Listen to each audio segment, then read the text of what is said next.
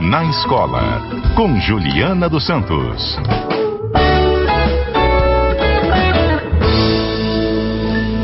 Juliana Santos é nossa consultora aqui, especialista em educação, sempre uma simpatia, uma gentileza conosco aqui no CBN Cotidiano. Juliana se dedica a melhorar essa relação pai, escola, filho, agente, professor, enfim, como é que a gente pode melhorar a educação dos nossos filhos e a nossa própria também. Professora Juliana, já dei boa tarde para ela, tá tudo bem. Um ouvinte deixou uma dúvida, né? Ou foi um ouvinte, Adalberto? Dois ouvintes. Você lembra o nome, Adalberto? É o Tiago e o Orlando. Tem até as dúvidas deles aqui, Mário. Pode Ah. fazer? Que Ó, o Tiago diz o seguinte: é, Mário, aproveitando a pergunta que ele fez a semana passada durante um outro quadro, ele queria saber: é possível um teste vocacional identificar uma criança ou um adolescente inovador ou perspicaz em uma área que não envolva graduação? E aí, na mesma linha, o Orlando mandou a dúvida: qual a idade ideal para se aplicar um teste de vocação? Eu vou responder as duas em uma só, tá?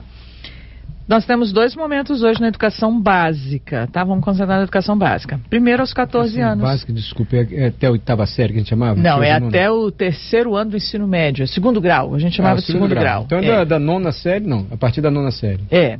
Porque quando você está no nono ano, agora, com esse novo ensino médio, você vai escolher uma, um itinerário. Vai se aprofundar mais nas humanidades, ou mais nas ciências da natureza, enfim. Então, neste momento, como as crianças são muito novas, os adolescentes, têm 14 anos, então como é que você vai decidir alguma coisa a sua vida inteira com 14 anos? Não tem como. Então, as famílias têm é, consultado psicólogos, vale frisar isso, que é com profissional, não é feito de qualquer jeito. A gente vai simular aqui uma coisinha na internet, mas porque está simulando aqui na rádio. Mas com a ajuda de um profissional, entender qual é a área de tendência. É, então, esse é o primeiro momento. Um segundo momento, quando essa, esse adolescente já está para o segundo para o terceiro ano do médio, porque já fez o primeiro e o segundo ano é, desse novo ensino médio, já fez o treineiro do Enem, e aí começa a fase de decisão. Agora eu vou faz, tentar o Enem, vou prestar o vestibular, né, como a gente diria antes, para tal curso. E aí eles testam de novo para ver se é isso mesmo. Mas tudo pode mudar, como a vida da gente muda. Então, nada é, sobretudo neste momento, neste século, com tantos impactos culturais, sociais, tecnológicos que a gente vive, nada é para sempre. Então, eles vão fazer na adolescência, podem escolher uma graduação ou não, como bem disse o Tiago, e depois eles vão talvez mudar de carreira e tudo depois. Olha só, Juliana, coloquei aqui na internet, aleatoriamente Aham. você acompanhou. Teste vocacional. Aí está assim, teste vocacional com análise preditiva. Eu lembrava que era manutenção preditiva. Análise eu não sei, você sabe? É, porque você vai antecipar uma possibilidade. Isso. Antecipar essa possibilidade de que minha área é você, por exemplo, da comunicação, das humanidades, talvez. Porque quando você fez lá no vinho, é, talvez poderia ter dado comunicação se for fazer mecânica. Fiz mecânica, você vê que É. loucura. Olha aqui, ó. Você considera que trabalha melhor? São perguntas do teste vocacional para quem nunca fez. Em ambiente sem pressão ou em ambiente sob pressão? Vai botar sem pressão, que eu não quero estresse na minha vida, não. Próximo. Você vai ao exterior? Em que presta atenção no lugar? Você vai ao exterior? Em que presta atenção no lugar? Na programação cultural da cidade, se os carros são mais modernos, os jornais, revistas, programas de TV, os tipos de construções e formatos, são perguntas que vêm Sim. surgindo no teste vocacional. Se há pessoas morando nas ruas, na moeda local, quanto vale em reais, hum, assim vai direcionando a profissão. Próxima, Sim. Juliana, para você comentar, peraí. Com quais disciplinas você mais se identificava ou identifica na escola? História, física, geografia, português, todas as disciplinas. Próxima pergunta do teste. Respondi 11% até agora.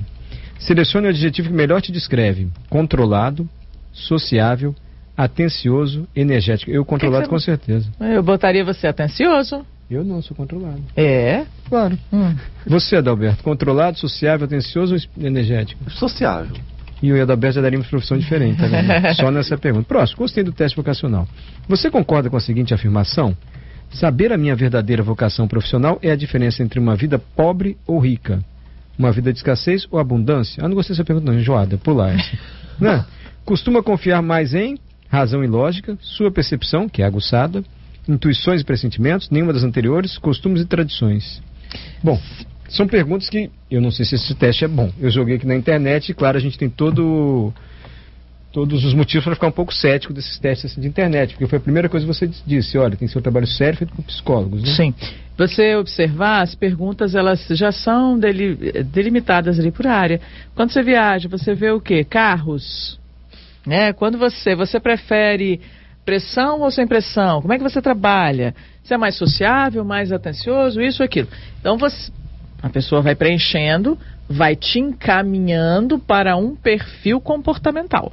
Uhum. A partir desse perfil comportamental é que chegam uh, as profissões, né? Mas, Juliana, eu imagino o desespero de um pai, porque você falou, tudo muda hoje, não dá para se cobrar assim uma definição eterna. Mas o menino está indo bem lá em mecânica, na escola técnica, terceiro ano, ah, não gosto disso não.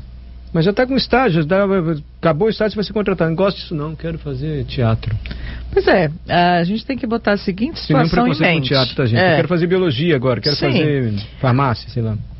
São pessoas e a gente tem uma, um ideológico assim social de que diz a gente só é feliz se a gente tiver muito dinheiro, se a gente tiver uma profissão de status social. E as profissões de status social, elas são conhecidas no Brasil. Imagina quando a gente era pequeno, era medicina, engenharia e direito. Imagina que depois você foi surgindo fisioterapia, nutrição. Quando eu fiz faculdade, você também, não existia nem faculdade disso. Na, na federal, né, quando a gente estudava. Depois as profissões foram sendo criadas. Quando você está lá, fez. Eu tenho um caso de uma filha de uma amiga. Estava lá fazendo química no terceiro ano já de escola técnica. Ela falou: não quero mais. Não quero mais. E largou. Está com o ensino médio dela concluído, mas não com o curso técnico todo concluído. E vai seguir é, nessa mesma área, porque ela vai para a área das biomédicas ali, então não está invalidado o que ela escolheu. Mas que ponto a gente tem que pensar da vida desses adolescentes, dessas crianças, do que elas consideram ser felizes? É o emprego, do status social ou é a realização pessoal? Eu posso ser, posso trabalhar com teatro é, e ser uma referência onde eu estou. Né? Eu vou me investir, vou é, me dedicar, eu vou viver de fato aquilo, viver daquilo. Não ser um bico ou uma coisa que você vai lá e é, por obrigação. É muito difícil você trabalhar por obrigação. Eu, Mário, eu até lembro, eu tenho um exemplo, eu lembro da minha época do ensino médio, professora Juliana, que a gente tinha um amigo da turma, terceiro ano, que ele era o melhor de matemática da turma. Assim, mandava uhum. super bem exato, tirava 10 em todas as provas, era referência, o famoso CDF da matemática. E aí, quando foi se aproximando da época do final do ano para a escolha do vestibular, todo mundo ficou surpreso. Porque ele escolheu, queria tentar direito. E aí eu lembro que os próprios professores de matemática, de física, todo mundo ficou assim, mas Por que, que, você não vai fazer engenharia? Por que, você não vai fazer engenharia? É. Você vai fazer direito? Mas ele falou, é uma, eu, eu, lembro das palavras dele. Ele era bom em números, ele gostava de cálculo, de matemática, mas ele se via no futuro como advogado. É. E aquilo me marcou que eu falei, gente, ele era bom numa coisa, mas ele se via ali com 16, 17 anos em outra coisa. Imagina, né? se ele for um grande tributarista, por exemplo, a gente não sabe. É, e Adalberto, você foi no ponto que eu queria chegar também, porque você sempre olha essa função também do professor, né? Cabe ao professor se ele notar, esse menino tá no, ele não é bom para isso. Tem uma conversa com os pais, assim, olha, eu acho que seu filho ou é muita invasão. Você responde depois do repórter CBN, pode ser, Juliana? Claro. Voltamos com o CBN Cotidiano. Antes de a professora Juliana responder a pergunta que ficou, cabe ao professor dar um toque no aluno, nos pais, para dizer, olha, eu acho que você devia seguir outro caminho profissional, você não vai bem nesse caminho, você devia tentar outro vestibular, outro Enem, enfim. Vou continuar aqui no teste vocacional que a gente botou na internet, professora. Olha, você é uma pessoa. Deixa eu explicar para o ouvinte. Nós jogamos aqui aleatoriamente um teste vocacional. Na internet eu estou lendo as questões que vão surgindo no teste, para que você que nunca, faz, nunca fez um teste tenha uma noção, ainda assim que não comprovadamente eficiente, porque a gente simplesmente buscou na internet, como é um teste vocacional. Uma das perguntas é: você é uma pessoa espirituosa, satisfeita, sensível ou autossuficiente?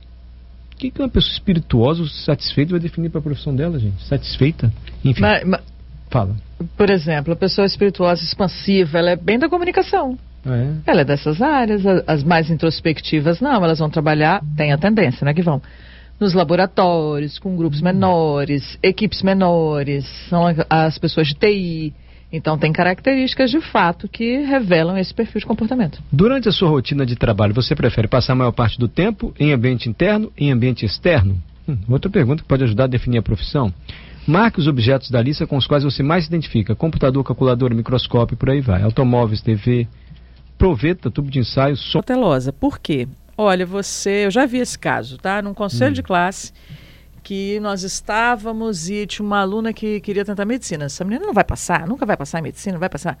Ela demorou dois ou três anos, mas passou, está formando agora. Olha forma aí. o ano que vem. E era o que ela queria. É o que ela queria. Filhas de médico, enfim. É, então depende muito, assim, do- de como esse estudante vai também se dedicar. Às vezes ele não tem as notas maravilhosas que ele precisaria ter para alcançar essa pontuação alta de Enem e passar pelo corte, entrar no curso, mas ele vai estudar um pouco mais que os outros. Não vai passar de primeira, mas pode ser que ele demore um pouco mais. É, por exemplo, aquele- aquelas crianças muito introvertidas, adolescentes muito introvertidos, meu Deus, que não fala com ninguém.